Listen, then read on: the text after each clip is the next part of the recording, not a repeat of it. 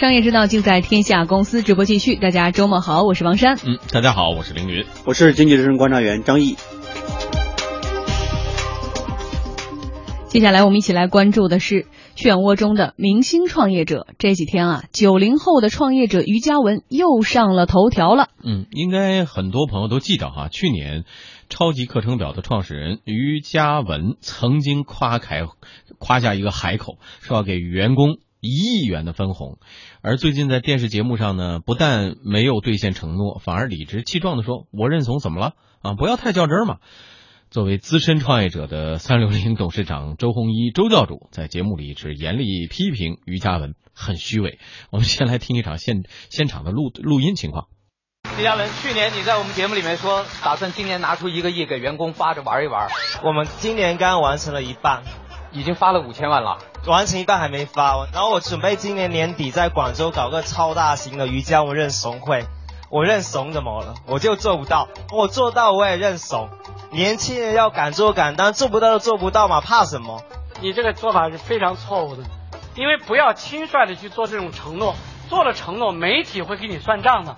第二个呢，如果说了，如果再做不到，特别是又是面对你的员工，我觉得这种失信呢，其实是。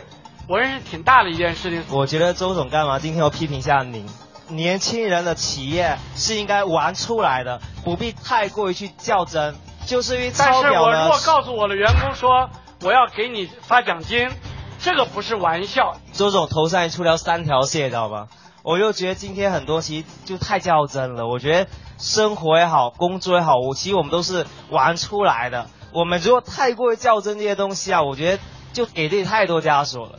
你是不可能所有事情都玩，比如说我下面给你承诺投资，我说于嘉文给你投十个亿，占你百分之一，对吧？过两天你来找我要钱了，我说我公司都是玩的，你哪能当真呢？对不对？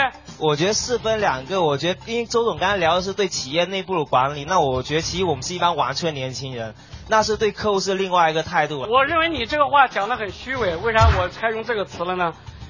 员工是玩的，你作为老板不能忽悠员工，比如说你创业。如果你觉得金钱一点无所谓，你干嘛不把干嘛要拿股份呢？于嘉文，你愿不愿意把你的股份都分给员工？反正是玩，为什么不分给他们呢？等到过周总应该去全国唯一一家都九零后公司实习一周，看这帮人是怎么工作的。这番言论哈，让于嘉文陷入了巨大的争议当中。昨天呢，他在微博上发布了公开的道歉信，说自己并不是不知道诚信的重要性，一切都因为自己的年少无知，创业不易，炒作可耻，希望得到大家的原谅。嗯，他还说呢。呃，将从个人持有的股份里边拿出总额的百分之十啊，分发给团队，作为一亿分红的食言的补偿和道歉。于嘉文这样的昨天在微博上的一个公开道歉信，你觉得他真的是觉得发自肺腑的觉得应该道歉，还是说他现在发现，在资本市场上他很难再发展下去了，或者在一个以诚信为主的商业社会，他太难有合作伙伴或搭档了呢？任性是是是需要付出代价的，而且我们看周鸿祎和于嘉文这种关系，他不光是一个呃表演嘉宾的关系，因为。电视是个表演的艺术嘛，我们可能不排除说这个剪辑的问题啊，然后导演编排的问题啊，编导编导受益这种安排啊。但是我们通过这种组织这种对话来看的话，和这种辩论来看的话，于嘉文确实是一种给我们这种感觉有点玩世不恭，有点无知者无畏这种感觉。如果他就是一个毕业的大学生那个九零后的话，我们无可厚非他说这种话。但是不一样，他现在角色不一样，他是一个超级课程表的一个创始人啊，他是一个估值超过六千万美元的这样一种相对创。创业成功的这样一种呃企业的这种代表啊，而且是很多投资人比较认可的一个创业的一个榜样和英雄啊，他就说出这样一番不负责任、不对自己负责任这种话，而且也不对投资人负责任这种话，因为什么呢？周鸿祎是他的天使投资人，嗯，是给他最就是在他最困难的时候帮助过于嘉文的一个人。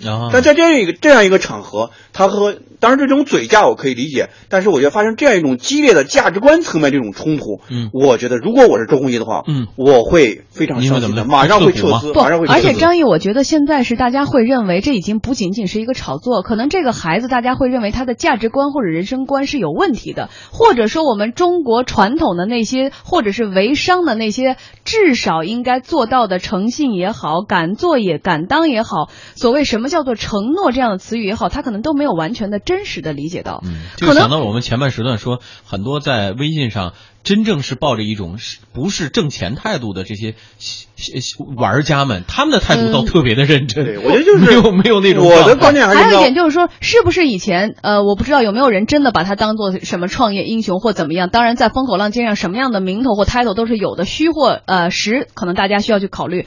但是当年肯定会有人认为他是有个性、有想法的九零后的创业人，但是今天可能更多的人已经不再上这个当了。我觉得就是，呃，我可以理解他的言论，但是我没有办法去谅解他的言论。为什么呢？就是说，他可能是一个，呃，不太成熟的这种九零后这种形象。他现在已经不再是一个，因为什么呢？你已经经过这种好几轮这种投资，我觉得投资什么就是人为先，事为重，人是排在第一位的。那么如果说出这说出这样一番话的话，这样一种，他怎么可能能够把企业带得更远呢？嗯嗯，他可以随时的这种失言，随时的这种出尔反尔 嗯啊，随时的把这个随时去认怂，对吧？这样一种方式的话，你怎么可能让投资人去放心呢？在我们的而且一个亿，我们想，你挣钱吗？你盈利吗？你拿什么给投资人？你拿什么给你的员工分啊？你是慷投资人之慨呀、呃对吧？不是说你挣的钱呀、百分之十的这个股份作为替补够吗？呃，肯定不够。如果说是你自己挣的钱 没有问题，你分十个亿都没有问题。问题是你是在始终是处于烧钱阶段的。估值都是有水分的，估值才个六千万，哪来的一个亿？我觉得这个百分之事情我觉得十的股份又占多少？我觉得嗯这个事情暴露很多问题，就是让我们这个投资行业，包括这个所谓的九零后创业这个群体，都要回归理性，都要回归本源。或者说我们整个现在的创业的风气呃可能需要泡沫很大脚踏实地。来广告之后，我们再详细评论。好的，处在水深火热中的明星创业者哈，不止于嘉文一个。我们继续来说这种漩涡中的明星创业者。优家公寓自去年获得了雷军旗下的顺为资本一亿元的投资之后，创始人刘洋瞬间从草根变成了明星导师，几乎成了这个中国梦般创业时代的偶像式的人物。嗯，但是就在几周之前，呃，一篇热帖却让刘洋和他的优家公寓陷入了前所未有的窘境。那篇帖子啊，我们来看，以亲身经历为人们讲述除了另外一个优家，是一个嘛？说居住空间狭小，室内装修简陋，租金昂贵。这篇帖子迅速在各大社交平台传播，破除了之前投资者和用户对于优家的追捧。相比起来，餐饮品牌伏牛堂遭受的质疑并不体现在产品上，而是一场发布会将它推上了风口浪尖。几天前，伏牛堂举办了线上发布会，主办方呢号称汇聚了五十万线上粉丝，并且请到了多名重量级的嘉宾。嗯，呃，各位看官，搬好小板凳儿啊，坐等发布会干货发出。结果发现什么呢？所谓的重量级嘉宾不过是几十秒钟的视频，根本就没有到现场。那么整个发布会内容呢，更像是一场营销活动，甚至中间还插播了广告，引发参与活动的粉丝极度的不满。面对质疑，伏牛堂的创始人张天一告诉天下公司记者，很多背景普通的创业者做出一些有趣的尝试，并不是一件坏事，时间会检验一切的。因为创业者有很多种，就对于个人呢，你可以不认同，或者是价值观上你不同意。但是我觉得今天有这样的一群人，他们的家庭背景呢其实很普通，敢于做一些不一样的尝试，虽然也说不上有多大成就，但是我觉得本身出现这样的一群人，已经是这个时代和我们这个社会的我叫一个亮点。就很多年以后，我们回看今天这个时代，说一点有趣的事情，我觉得这个事情本身它是有一些意义的。当然，每一个人的话，你你尽可以说你不认同他只要价值观，不认同他的表达方式。呃，第二一个呢，我觉得就是说，既然在做商业嘛，检验商业的唯一标准是时间嘛，那有的可能三五年他就呃看不到了，能够经过时间检验的，那可能留下来了。就是一个创业者而言，唯一的变量是时间。如果你把时间这个变量拿掉，那可能十年前马云他也很多人说他是骗子，嗯。呃，联想到同样是被质疑的游侠电动车一亩田等明星的创业项目，很多人认为他们存在过度的包装的问题。对此呢，伏牛堂创始人张天一说啊，手段方式总会存在争议，重点是对商业本身是否有帮助。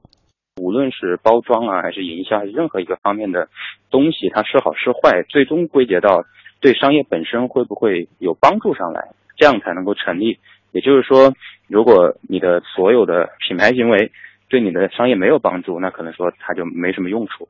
如果说确实哎能够对你，无论是说你的商业模式啊、你的流量啊、业务啊有一些帮助，那或许呢，它只要在法律和这个道德允许范围内呢，我觉得可能它也是有一些正面意义。而且这个东西辩证的看吧，归根到目的上来了，就是手段上、动机上。就是说我们可以有很多的争论，其实争论不休的。但是我们最终的话，既然你是商业，那我们就在商业范畴来看了，对吧？你对你的业务有没有帮助，就回到这个原点上来看。嗯，我们也都知道，创业者都希望自己的项目能够一夜爆红，吸引公众眼球的同时呢，也在渴求投资人的关注。可是那些满是差评、充满炒作质疑的项目，真的会受到投资人的关注吗？他必须要制造一个话题，让大家去关注他。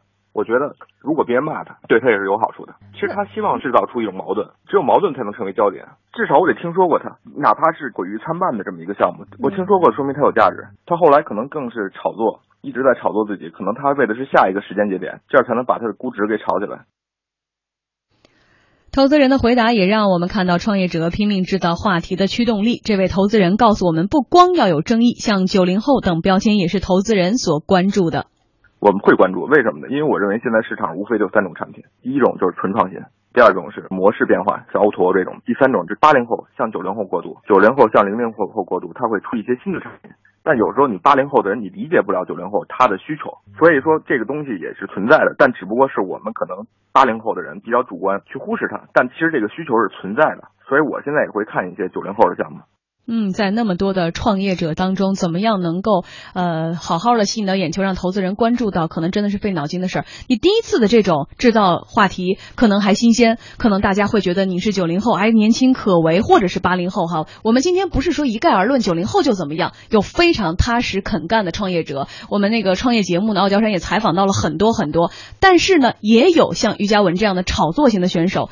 刚开始市场是宽容的，但是到后来呢，投资人看什么？我们采访那么多投。投资人都说我们百分之九十是看人的，百分之十是项目，人靠谱，我们推动你，助力你，然后呢，给你一些方案，让你的项目更靠谱。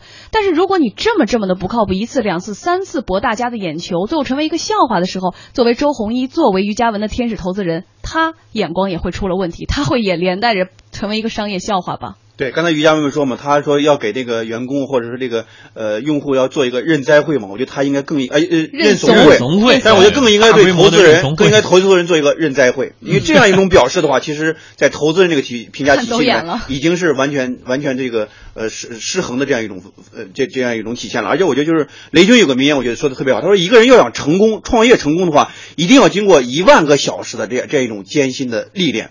所以一万个小时，就是说你要经过长时间三四年这样一种历练。因为他创业这个事儿，目前一万小时是专业人士的普遍定律。对，目前目前这个创业有点像这个流行感冒，好像每一个人，你不管具不具备这个创业条件，都去创业，而且炒作成了炒作者这个通行证啊。我们这个行业非常的浮躁。就是投资人是浮躁的，创业者也是浮躁的。嗯，就是比如说融资这个事儿，对吧？可能融了一千万，最后就吹说吹融了一个亿。这种情况在是这个圈里面是一个公开的秘密。嗯，每一个人都在吹，每一个人都在忽悠，每一个人都在炒作。就是创业者很想把自己包装成这种明星式的一种风范啊，就这种走秀这种感觉。嗯，我觉得如果说这样一种方式的话，创业它是很认真的一种商业判断和商业选择，而不是一个很任性的一种游戏选择。嗯，那么如果说我们都把它当这个很任性的游戏去玩的话，那我们这个创业不就是一个盛大的一个？泡沫嘛，嗯，盛大的泡沫嘛。而且很多人以为通过炒作、通过博眼球就能够把估值炒高，但是你最后会发现，一步一步当这个泡沫破灭的时候，你是需要市场来真正检验你的价值和你合理的回归到一个估值水平的。所以我们看，其实很多真正做得好的创业项目，其实并不是我们耳熟能详的那种明星级的人物。你像马佳佳这种，他的公司怎么样呢？他的产品到底怎么样呢？福星团产品到底怎么样呢？黄太鸡的煎饼我也吃过，硬的都快咬不动了。就这样一种用户体验的话，你觉得他能走多远呢？所以创业啊，它一定是一场马拉松。嗯，我最近一直在跑马拉松，我觉得就创业就是这样的。嗯，一旦的不断的去挑战，五公里你跨越了，然后十公里、二十公里、三十公里，三十公里会遇到撞墙危机，这时候你放弃吗？如果你放弃的话，就功亏一篑了。对，那么坚持啊，四十公里。甚至我们看到很多投资人都会讲到说，其实创业不是。人干的工作，它是。阿猫阿狗干的，它非常的艰辛。甚至于在这百分之一百里面，有没有最后百分之二能够上市或者是。成功的被注资的，那都是。一个非常小概率的事件，不是。大家想象在这锅风口上谁都会拿到这个天使，然后我们都加入到这个创业。大军，然后甚至是。把爸爸妈妈那么多的辛苦钱拿来加入到进去，你是不是具备了创经历创业的这一切的艰辛？不是说你不想坐班儿，我不想那个听老板呼来喝去，我就自己去当老板。你有这个能力吗？最后还有一句话是在任何时候可能还是要遵循着普世的价值观或人生观。工作和生活到今天我们看来绝对不是玩出来的，是脚踏实地走出来的。